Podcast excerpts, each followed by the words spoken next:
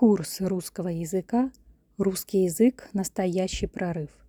Уровень B1, B2. Многие жители бывшего Советского Союза читали в детстве добрые рассказы и повести украинской писательницы Валентины Осеевой.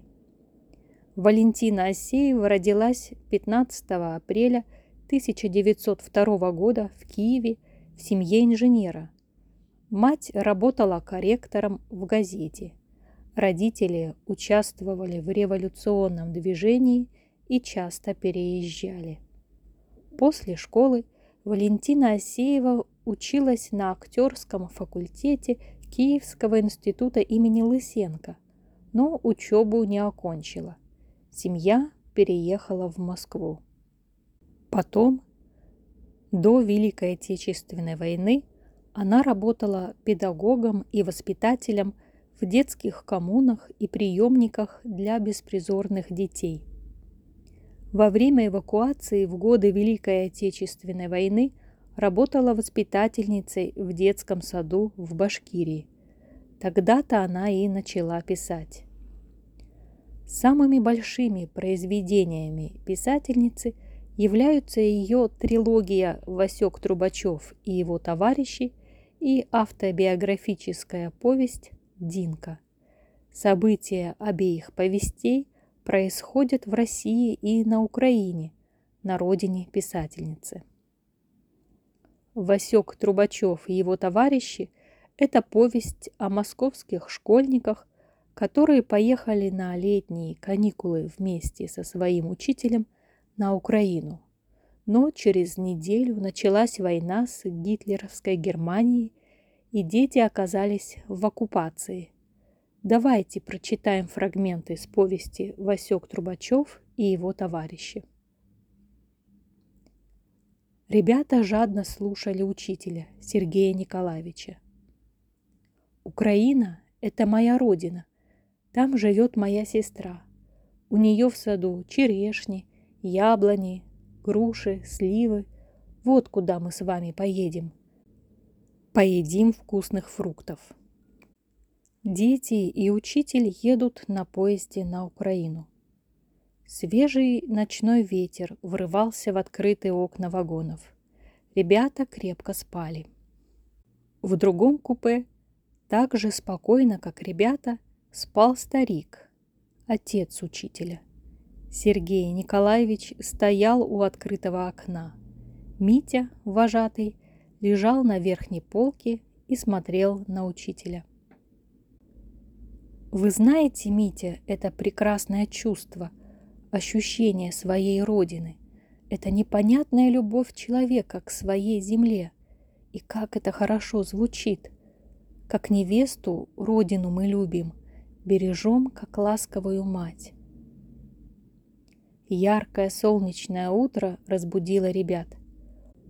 Поезд бежал мимо золотых полей пшеницы, мимо зеленых лугов со стадами. Коровы лежали в густой траве и лениво что-то ели. Высоко прыгали молочно-желтые телята.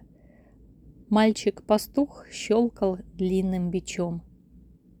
Цвела розовая гречиха, густел овес, Сиреневые шарики клевера сливались в один пушистый ковер. Синел лес, под мостом плавали на воде кувшинки.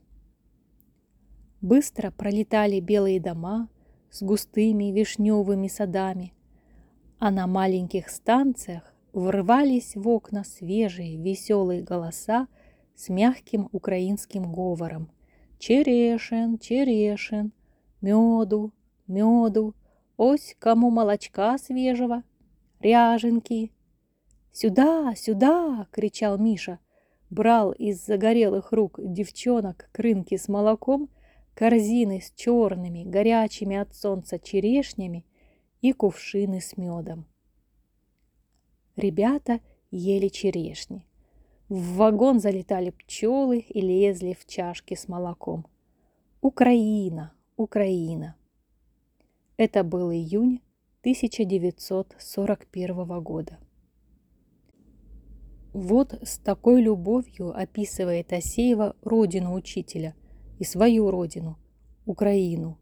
Яркие пейзажи, звонкие песни, мягкий и певучий говор, вышитые рубашки и занавески – все здесь говорит о любви к родной земле. Вот портрет украинской учительницы. Как-то утром в село Макаровку пришла дорогая гостья, учительница из Ерыжек. Пришла она в украинской вышитой рубашке и синей юбке.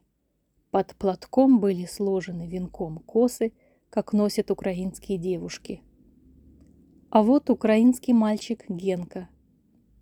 Генка старался говорить по-русски, но незаметно для себя смешивал свою речь с певучими украинскими словами.